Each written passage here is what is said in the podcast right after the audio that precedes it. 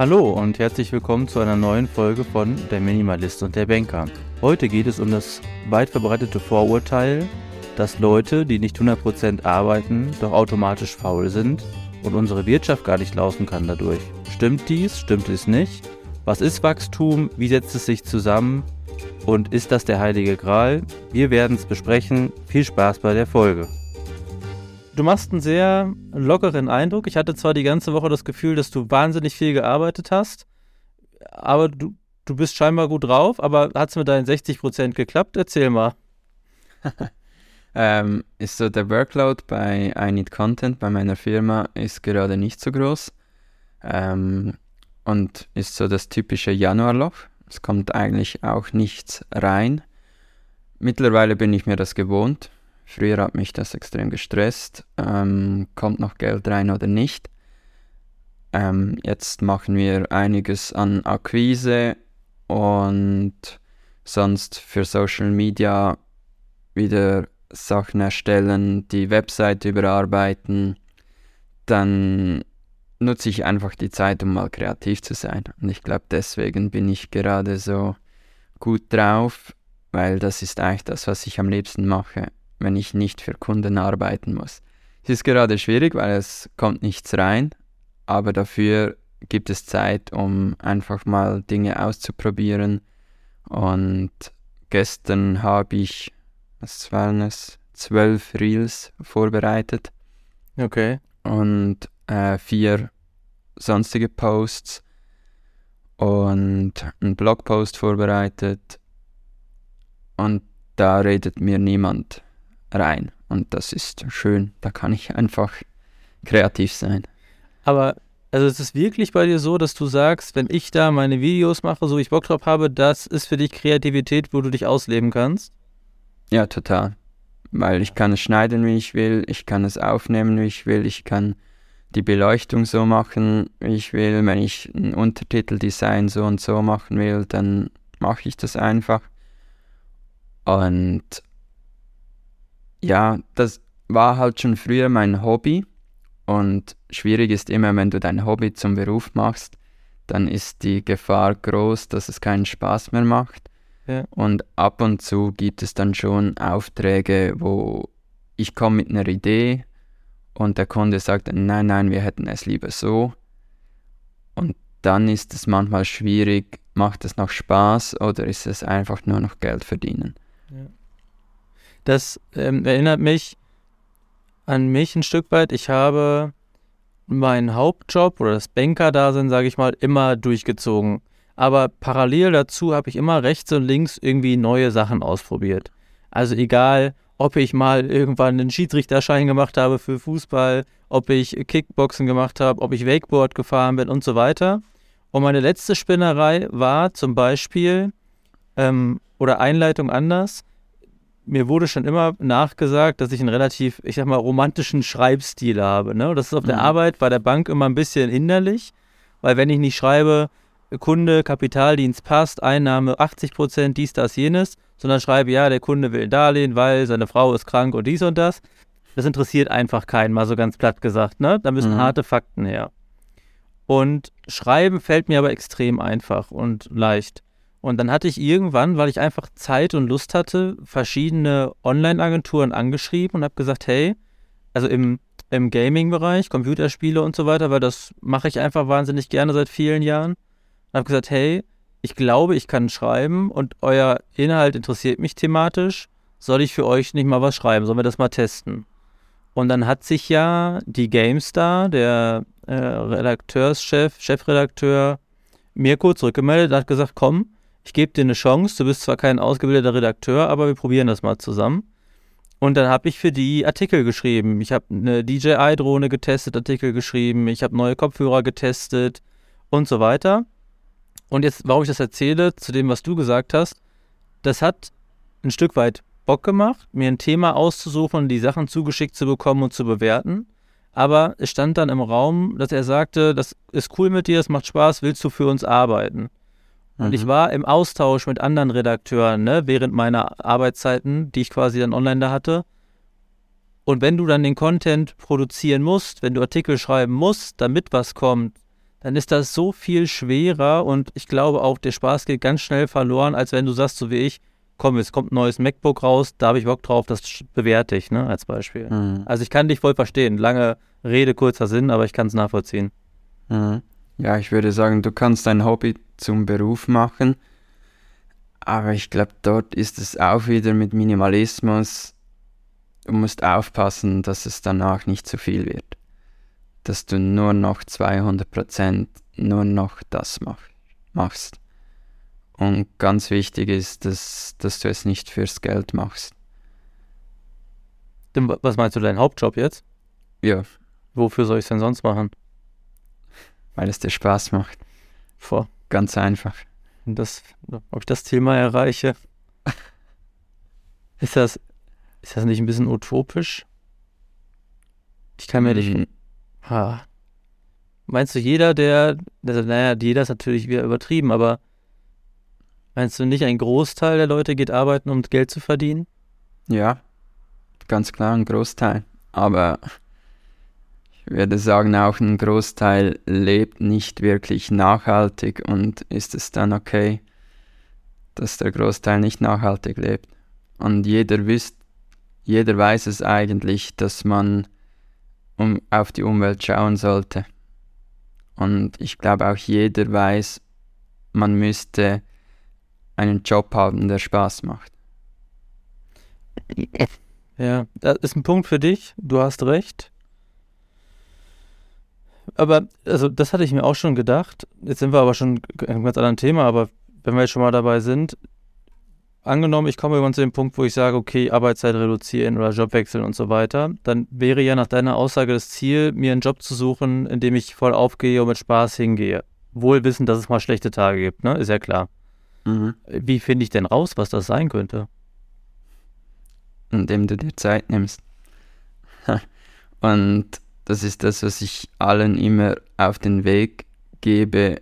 Wenn du einen Job hast, der dir keinen Spaß macht, reduziere den. Damit Zeit entsteht, um herauszufinden, was du willst. Weil wenn du 100% arbeitest und oft ist es ja dann nicht nur 100%, sondern du nimmst die Probleme mit nach Hause, du arbeitest noch am Wochenende, weil du schaust trotzdem die Mails an und dann diskutierst du noch mit deiner Freundin, deinem Partner über die Probleme von der Arbeit und dann hast du gar keine Zeit mehr herauszufinden, was willst du wirklich. Hm.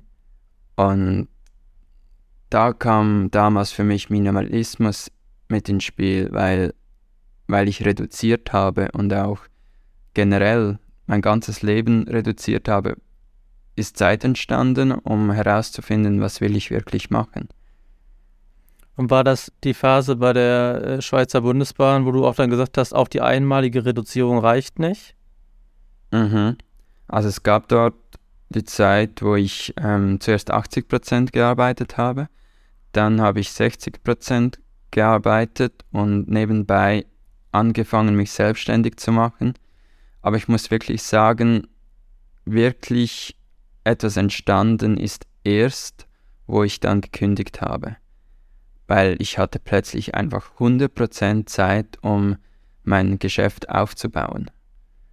Und du kannst das nicht, du kannst es bis zu einem gewissen Punkt, aber irgendwann musst du einen Schlussstrich ziehen und dich voll darauf konzentrieren können. Dann hast du wahrscheinlich auch einen gewissen Puffer, um erstmal eine Weile Zeit zu haben, um zu starten, oder? Ja, einen gewissen. Nicht viel, wirklich nicht viel.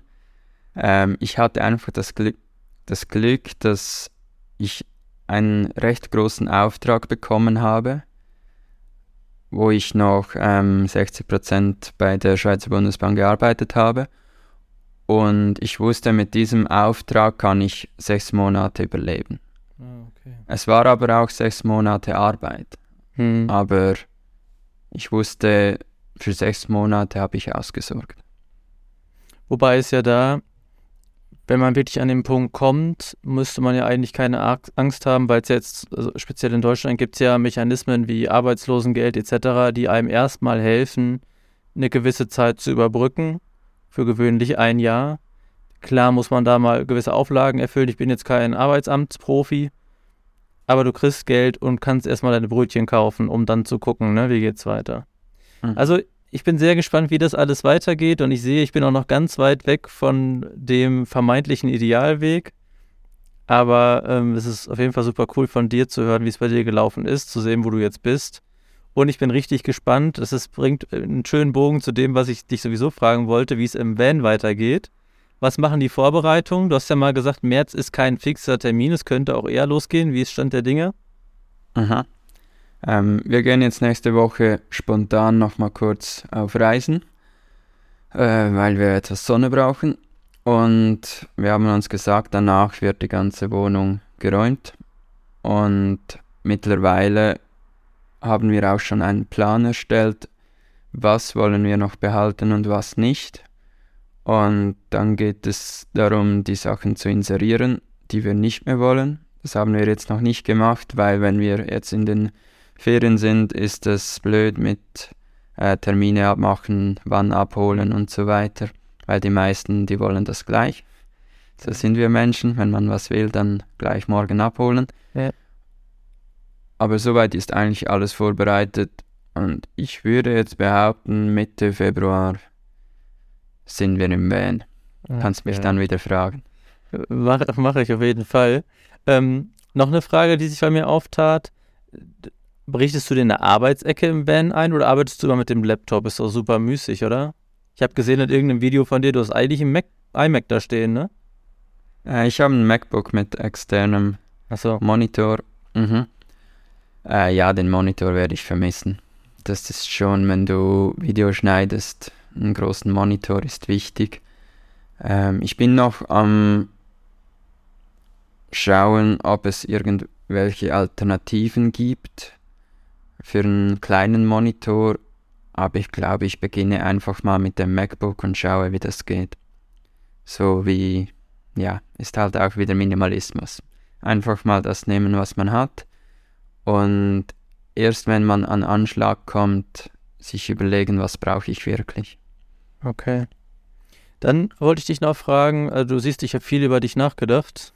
Ähm, wenn du, du hast gesagt, ihr packt Dinge, von denen ihr glaubt, ihr braucht die später wieder in den Karton und lagert die bei deinen Eltern. Aha. Was würdest du machen, wenn du es nicht bei deinen Eltern kostenlos parken könntest? Und du müsstest dafür irgendwo Geld bezahlen, damit es irgendwo liegt. Ja, dann würde ich eine günstige Alternative. So, jetzt hast du mich.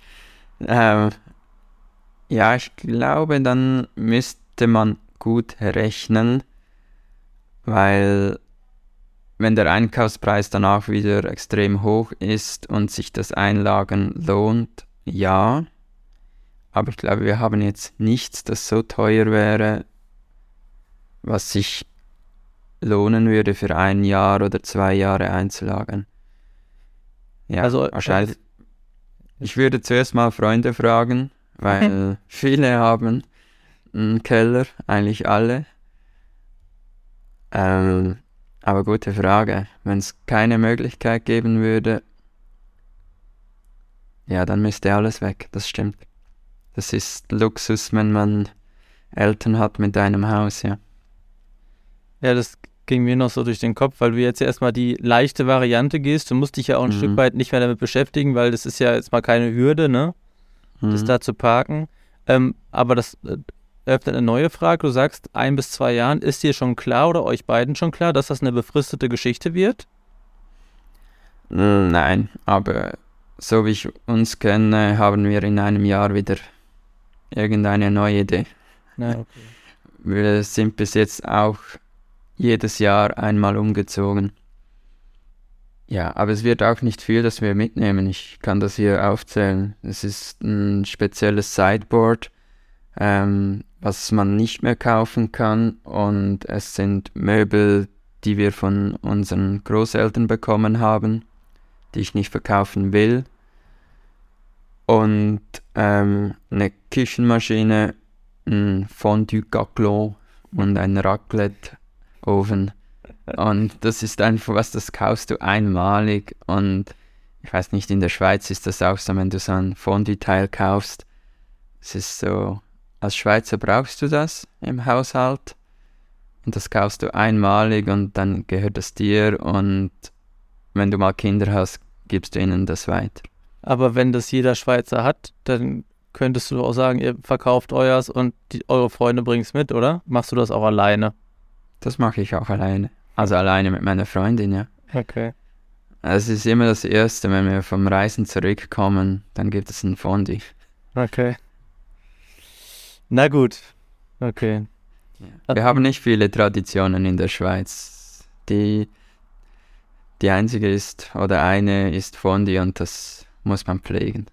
Wenn du mal herkommen solltest zu mir, dann musst du den mal einpacken und uns mal zeigen, wie das richtig gemacht wird. Ja, ist gut. Dann muss ich auch den Käse mit. Dann musst du auch mitbringen, stimmt, ja. ähm, ja, ja, cool. Ich habe noch ähm, zwei Punkte aufgeschrieben, bevor wir unser richtiges Thema starten. Und zwar bin ich ja, wie du weißt, so wie alle mittlerweile wissen, auch in so Foren unterwegs zum Thema Minimalismus. Und ich habe das letzte Mal noch gesagt, dass ich das Gefühl habe, dass eigentlich eher Wohlhabende sich von Dingen reduzieren und das so deren Weg ist. Jetzt habe ich bewusst darauf geachtet und ist mir aufgefallen, dass auch viele vermeintlich Ärmere schreiben, ähm, gut, dass es Minimalismus gibt, denn ich könnte mir eh nicht viel leisten. Mal so grob umrissen. Mhm. Und da wollte ich dir die Frage stellen, ob Minimalismus vielleicht auch ein guter Weg ist, um mit vermeintlicher Armut besser zurechtzukommen. Aha. Ja, ganz sicher. Also, aber es ist ja auch, wenn man nicht viel hat, dann sind Gegenstände noch viel wichtiger. Und dann sich zu überlegen, was man wirklich braucht. Und oft hat man ja auch das Gefühl, ja, den neuen 4K-Fernseher, den brauche ich äh, weil das die Werbung so zeigt. Und ich würde jetzt auch sagen, dann ist es noch viel schwieriger, auf Dinge zu verzichten, weil man denkt, so gehört man mehr dazu. Aber wenn man davon wegkommt und nicht danach lebt, wenn ich jetzt das in der Werbung gesehen habe und alle rundherum haben das auch, dann brauche ich das auch wenn man dank dem Minimalismus davon wegkommt, dann kann man automatisch auch mehr sparen. Aber man muss auch sehen, also mir wurde auch schon oft gesagt, ja, ich lebe schon immer minimalistisch, weil ich hatte nie Geld. Das kann man auch sagen. Und, aber oft beim Reisen sehe ich, dass die Personen, die nicht viel haben, sind oft glücklicher. Oder eigentlich immer. Ja, da kommen wir gleich nochmal drauf. Da habe ich auch ein paar interessante äh, Fakten zu. Ich wollte noch eine Sache aus unserer letzten Folge quasi aufarbeiten. Ich habe mit einer super lieben Kollegin gesprochen, die unseren Podcast hört. Und die hat mich angesprochen, die Situation, dass ich diese Europapark-Gutscheine weggeschmissen habe von meiner Schwester. Weißt du das noch? Und äh, dann mhm, sind wir ja darauf mhm. gekommen, dass das ja auch ein richtiges Business ist. Also es ging darum, das hatten wir beide schon mal, dass jemand etwas kauft für einen bestimmten Wert, das verschenkt wird und bei dem, der es bekommt, ist der Wert gar nicht mehr da, weil das wollte der gar nicht, braucht er nicht und so weiter. Und da ist uns aufgefallen, dass ja dieses ganze Gutschein-Business wahnsinnig verschwenderisch ist, von vorne bis hinten. Also jemand schenkt jemandem was, weil er sagt, das kann er bestimmt gebrauchen. Derjenige sagt, es ist Mist, lässt es verfallen, so wie ich. Und dann habe ich mhm. mal gegoogelt und alleine im Weihnachtsgeschäft rum wird geschätzt, dass ca. 300, also Gutscheine im Wert von 300 Millionen Euro in Deutschland nicht eingelöst werden. Was das für eine Riesenverschwendung mhm. ist und auch Verschwendung von Arbeitskraft. Ne? Ich arbeite, kaufe das und es verfällt. Einfach so. Es ist, ist Wahnsinn. Ich bin mir jetzt nicht 100% sicher, aber ich meinte sogar, in der Schweiz wurde vor ein paar Jahren ein Gesetz eingeführt, dass Gutscheine nicht ablaufen dürfen. Aha. Ich glaube genau deswegen. Das ist natürlich super clever. Hier in Deutschland laufen die nach drei Jahren an. Mhm. Ja. Das Schluss. Man müsste ja meinen, das reicht an Zeit, aber für mich hat es ja auch nicht gereicht. Ja, oft nicht. Also. Und das ist eigentlich auch eine ganz galante Überleitung zu unserem heutigen Thema. Wir hatten uns ja abgesprochen und ich hatte angeregt, dass wir das Thema Wachstum mal ein bisschen durchleuchten. Mhm.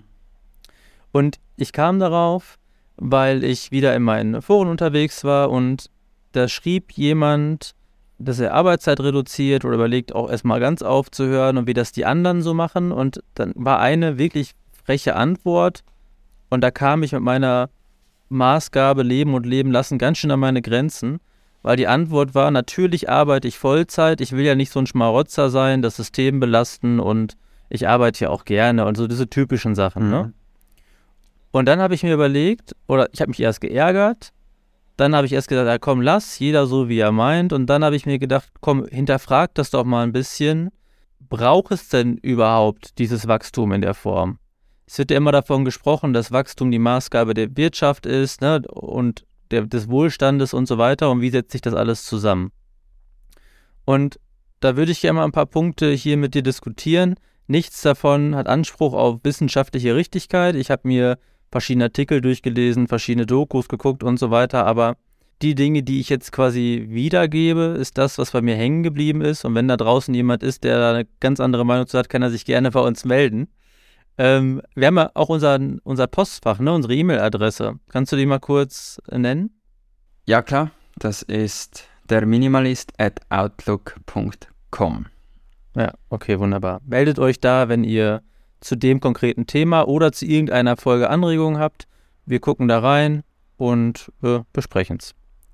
Genau. Oder ganz einfach, ihr könnt auch auf Instagram oder TikTok bei, wenn ihr nach der Minimalist und der Banker sucht, findet ihr uns auch und dort könnt ihr auch unter jedem Post Fragen stellen. Ja. Oder eine Direktnachricht senden. Ähm, soll ich mal ein bisschen loslegen, was mich da ja, so beschäftigt hat? Das ist eine Riesenliste. Ja, ich habe mir Stichpunkte gemacht, aber ich muss mich auch ein bisschen sortieren. Also erstmal, wie ich eben schon sagte, ist es ja so, dass davon ausgegangen wird oder lange ausgegangen wurde, dass Wohlstand mit florierender Wirtschaft zusammenhängt. Und dass Wachstum, wachsender, wachsende Wirtschaft gleichbedeutend ist mit wachsendem Wohlstand. Und interessanterweise ist es aber so, dass seit den 80er Jahren das auseinanderdriftet. Nach dem Krieg war das so, es gab wenig, es wurde viel gearbeitet, viel produziert etc. Aber ab, de, ab einem gewissen Punkt stoppte das, dieses, diese Korrelation. Und das Problem daran ist, dass wir immer nur in Wachstum denken, dass ja Wachstum bedeutet, wir produzieren immer mehr, wir konsumieren immer mehr und dann ja genau dies, äh, das die Folge ist, was wir ja auch erleben, dass wir immer mehr Energie brauchen. Jetzt zum Beispiel Elektroautos. Wir brauchen immer mehr seltene Erden für die ganzen Computerchips und so weiter und so weiter. Jeder hat heutzutage ein Handy, sogar zwei. Ich habe letztens irgendwo gelesen, dass es in Deutschland doppelt so viele Handys wie Einwohner gibt. Also, mhm. was ich damit sagen will, ist, dieses Wachstum stößt dann an eine Grenze, an eine natürliche Grenze, wenn es darum geht, ob wir überhaupt, ob, ob unser, unsere Erde überhaupt dieses Wachstum zulässt. Und da gibt es verschiedene ganz interessante Phänomene, die da aufgetreten sind, die verschiedene Ökonomen auch ausgewertet haben. Die letzten 300.000 Jahre gab es ja gar kein Wachstum auf der Erde und es war auch kein Problem. Mhm. Und erst seit den 50er Jahren geht es halt exponentiell mit der Industriali Industrialisierung halt los, sodass dann der Energieverbrauch pro Kopf extrem gestiegen ist oder Düngemitteleinsatz extrem gestiegen ist, weil wir mehr Nahrung brauchten und so weiter. Also, was ich damit sagen will, ist, dieses Phänomen Wachstum gibt es noch nicht immer. Und seit es das gibt, steigt es aber exponentiell. Und im gleichen Maße steigen natürlich die Treibhausgase, immer mehr Tiere und so. Wir, wir kennen das ja mhm. alles.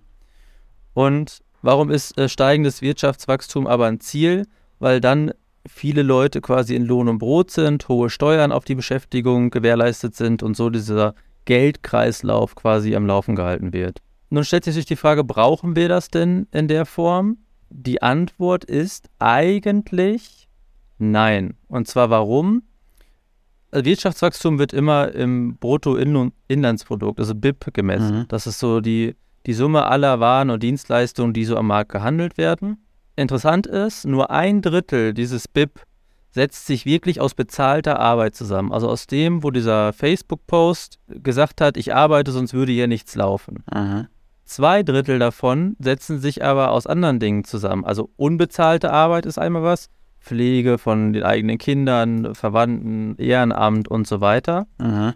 Und das BIP alleine, wenn da jetzt ein Wirtschaftswachstum besteht, sagt ja auch nichts über die Verteilung des Vermögens aus. Also wenn du fünf Bill Gates irgendwo hast und der Rest ist arm, kann es trotzdem sein, wenn die Bill Gates immer reicher werden, reicher werden, dass das BIP steigt, obwohl der Wohlstand in Summe nicht, nicht höher wird. Und äh, das zeigt sich auch ganz schön daran, dass in Spanien zum Beispiel laut Studien die Lebensqualität höher ist als in den USA, obwohl das BIP da nur halb so groß ist. Mhm. Untermauert wird, das könnte man sagen, ja, Lebensqualität ist ja auch subjektiv, aber die Leute werden auch fünf Jahre älter. Das kann jetzt auch Zufall sein, aber ich finde, das ist schon so ein bisschen auch ein Indiz dafür, in welche Richtung das mhm. quasi geht. Ja, da gibt es ja genügend Studien dazu, dass in Ländern, wo man nicht so viel arbeitet und das Leben mehr genießt, dass die Leute älter werden. Ich glaube, ein Ort ist in Italien, wo die Leute am ältesten werden, wo sie einfach an einem Ort in einer kleinen Gemeinde vom eigenen angebauten Essen leben, den eigenen Wein machen, ist scheinbar ganz wichtig. Der Teil mit dem Wein habe ich in der Doku erfahren. die trinken sehr viel Rotwein. Ähm, ich weiß nicht, ob sie wegen deswegen älter werden. Wahrscheinlich nicht. Es ist wahrscheinlich das eigene Essen, das sie im eigenen Garten haben. Und ja, ich glaube, wir sollten mehr wieder zurückgehen zum, zum Ursprung. Ganz klar, braucht es, ja, der BIP, das ist für mich so etwas, es ist schön, haben wir das in der Schule gelernt und hatten mal eine Prüfung darüber, aber zum Leben sonst für mich selber bringt mir das ja nicht viel und ich glaube auch der Gesellschaft nicht. Und es gibt ja noch ein Land, ähm, das heißt, glaube ich, Bhutan. Ähm, die messen nicht den BIP, sondern den Happiness-Faktor. Genau. Das ist das einzige Land, das keinen BIP hat. Und das wäre vielleicht was, was, mir, was wir einführen müssten. Die haben ja, ich glaube, die haben sieben Faktoren. Da zählt dann sowas wie Gesundheit dazu, Gemeinschaftswerte und so weiter. Genau. Das ist ja schon äh, krass, dass Länder auch da umdenken, ne? Mhm. Ja. Und auch so größere Länder, Island, Finnland und so weiter, die suchen ja auch neue Maßstäbe. Mhm. Ja, und ich glaube, so zusammenfassen, was, was du jetzt gesagt hast, brauchen wir diesen Wachstum. Ich würde sagen, in allen Bereichen brauchen wir diesen Riesenwachstum nicht. Sei es wirtschaftlich, ähm, mit Konsum und noch mehr Arbeiten, ist es Psyche, Gesundheit oder Umwelt. In allen Dingen müssten wir anfangen, wieder ein paar Gänge zurückzuschalten mit der Gesundheit, mit dem Fitnesswahn, immer noch weiter rennen, noch stärker werden, noch den besseren Körper haben und auch bei der Umwelt wieder mehr schauen, dass wir vielleicht nicht so oft reisen und weniger das Auto nehmen, wieder mehr das Fahrrad verwenden und all die Dinge. Ich, und das habe ich auch so die letzten Tage gesehen, da ich mich jetzt auch durch den Podcast und meine Posts auf Social Media wieder viel mehr mit dem Thema Minimalismus aktiv beschäftige. In den letzten Monaten habe ich Minimalismus einfach gelebt. Und jetzt durch den Podcast, ja, komme ich wieder mehr in das Thema rein. Folge auf verschiedenen Kanälen auf Instagram, zu, um zu schauen, was sagen andere über Minimalismus. Und was mhm. ich sehr spannend finde, für, ich sage jetzt 90 Prozent, die reden nur über das Ausmisten. Es geht nur um Gegenstände. Aber ich, Minimalismus ist viel, viel mehr. Es ist das Reduzieren in allen Bereichen von deinem Leben. Ich glaube, äh, These von mir, sie reden nur vom Ausmisten, weil es der erste Schritt ist mhm.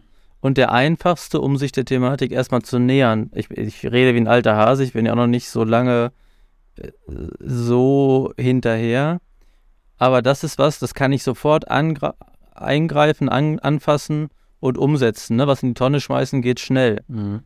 Aber ich, ich merke ja auch dann, je mehr man sich damit identifiziert, mit diesem, nennen wir es mal, bewussteren Leben, oder ja doch, ich glaube, bewusst ist, ist gar nicht schlecht, desto mehr hinterfragt man ja immer mehr Teilbereiche, wie jetzt zum Beispiel Wachstum generell. Ne? Dann fängt man an, sich einzulesen und dann kommt man da drauf. Ja, stimmt. Wenn ich jetzt hier, ich weiß nicht, meine Plastikverpackung immer so in der Form nutze und jeden Monat hier drei gelbe Tonnen auf die Straße stelle für die Müllabfuhr, dann kann das so nicht mehr gut gehen. Mhm. Und so kommt man quasi über so ein bewusstes Nachdenken zu Themenbereichen, die man vorher noch gar nicht auf dem Schirm hatte. Mhm. Also ich bin ehrlich, mich interessierte bis vor zwei Monaten nicht, wo mein T-Shirt herkommt. Mhm. Es war günstig, es war okay für die Zwecke, ich habe es gekauft. Und jetzt mittlerweile denke ich mir, stopp, wenn wir alle so weitermachen, dann zerstören wir uns selber. Natürlich weiß ich von dem 1,5 Grad Ziel. Natürlich kenne ich Fridays for Future und natürlich weiß ich, dass Öl die Meere verschmutzt. Aber es ist ja so paradox, als 2010 die Ölplattform explodierte und 800 Millionen Liter ins Öl flossen, da stieg zum Beispiel das BIP in den USA an, um die Folgeschäden wegzumachen.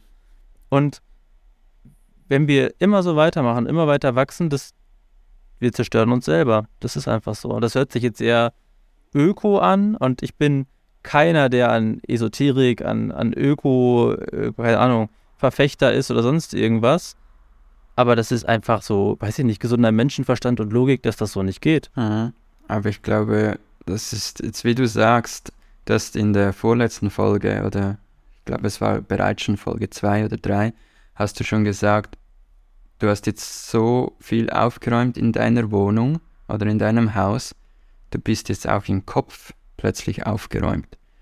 Und mhm. genau das ist der Punkt. Und so wie du jetzt sagst, du fängst an, über Dinge nachzudenken, die wirklich wichtig sind.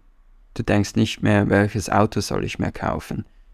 Welch, welcher Gegenstand wäre noch gut, um zu besitzen, sondern du fragst dich schon die richtigen Fragen, welche dich weiterbringen, aber auch die Gesellschaft. Und so wie jetzt der Kommentar war, du kannst der Gesellschaft auch so etwas ähm, zurückgeben. Es muss nicht immer Arbeit sein. Es gibt ja. so viele Bereiche, wie du der Gesellschaft etwas Gutes tun kannst. Ich merke auch jetzt bei der, bei dem ganzen Prozess, dass sowas aber in den Leuten selber stattfinden muss. Also in Deutschland gab es ja jetzt so eine Phase, da haben sich Klimaaktivisten auf die Straße mhm. geklebt. Mhm. Alle waren genervt, haben gesagt, was wollt ihr überhaupt und haut ab etc. Ich glaube, wenn von außen einer käme und jetzt mit einem Gesetz oder so sagt, pass auf, du darfst so noch 80 äh, fahren und nur noch 100 Kilometer im Jahr oder sowas, äh, ne, also weißt du, was ich meine?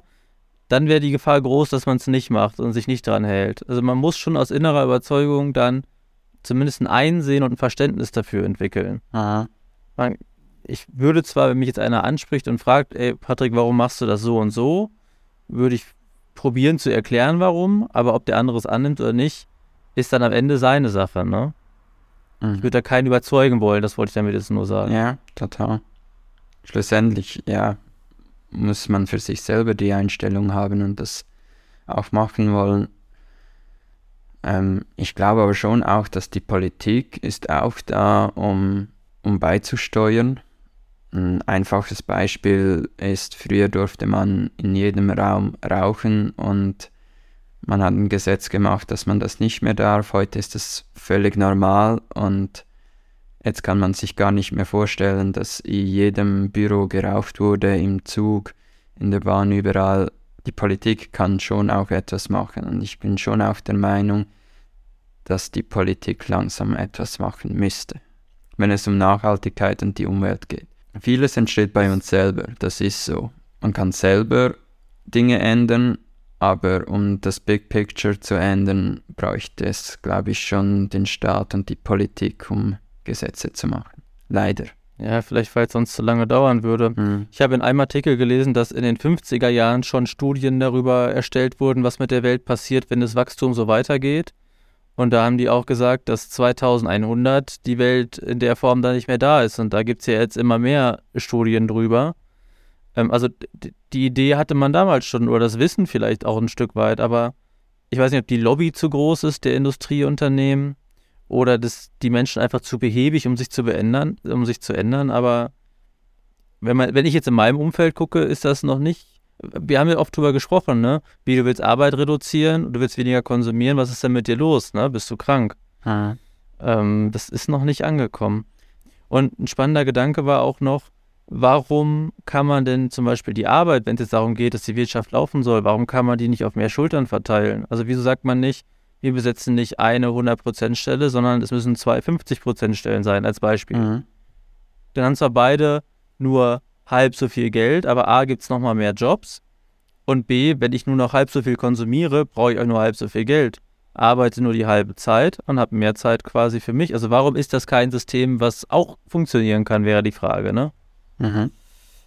Also, ja, wir können das hier abschließend nicht beantworten, aber ich fand die Gedanken mal ganz spannend, dass das BIP nicht der heilige Gral ist, dass die Umwelt eine Ressource ist, die wir auch verbrauchen und die endlich ist und dass die, die Komponente Arbeitskraft, die zu 60 Prozent versteuert wird und daher werden ja auch Einnahmen generiert, dass das nur ein relativ kleiner Teil ist des ganzen, ganzen Wirtschaftssystems und dass man definitiv da auch mal über den Tellerrand hinaus gucken muss. Mhm. Ich glaube auch, dass die Generation von unseren Eltern, ähm, wenn die dann langsam tönt jetzt hart weg ist und die jungen Nachkommen, wird sich automatisch auch etwas ändern, was Nachhaltigkeit betrifft, weil die jungen Menschen wachsen jetzt damit auf und viele ältere Leute, die noch abstimmen dürfen und oft Gesetze abschmettern, die gut wären,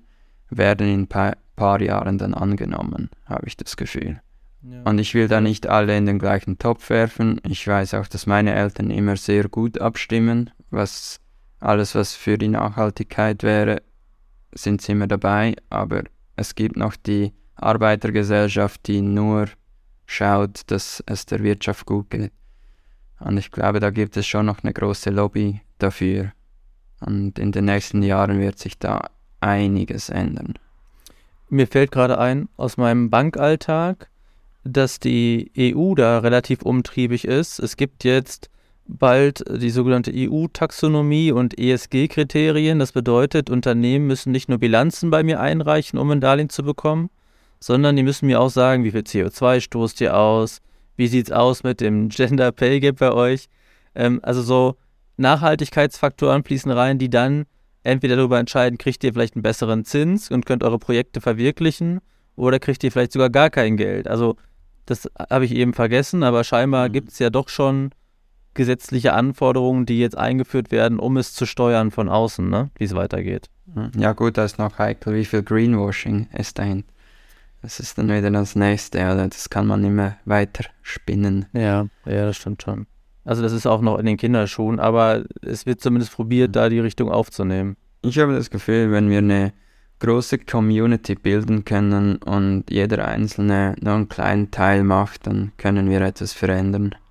Und ich würde jetzt sagen, auch dieser Podcast, genau deswegen haben wir damit begonnen, um eine Message nach außen tragen, die etwas verändert, weil wir nicht die Plattform von Politikern haben oder von reichen Leuten, aber heutzutage hat man die Möglichkeit, wir haben null Budget für diesen Podcast, null, aber wir können gratis eine Nachricht nach außen tragen und alle können zuhören und wir schreiben niemandem vor, wie er leben soll.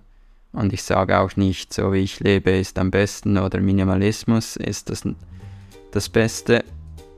Aber Denkanstöße geben und ja, einfach selber für sich überlegen, wie will ich leben und was ist gut für mich und die Umwelt. Das ist ein tolles Schlusswort. Pascal, vielen Dank. Denkanstöße geben für uns und für die Umwelt und für euch.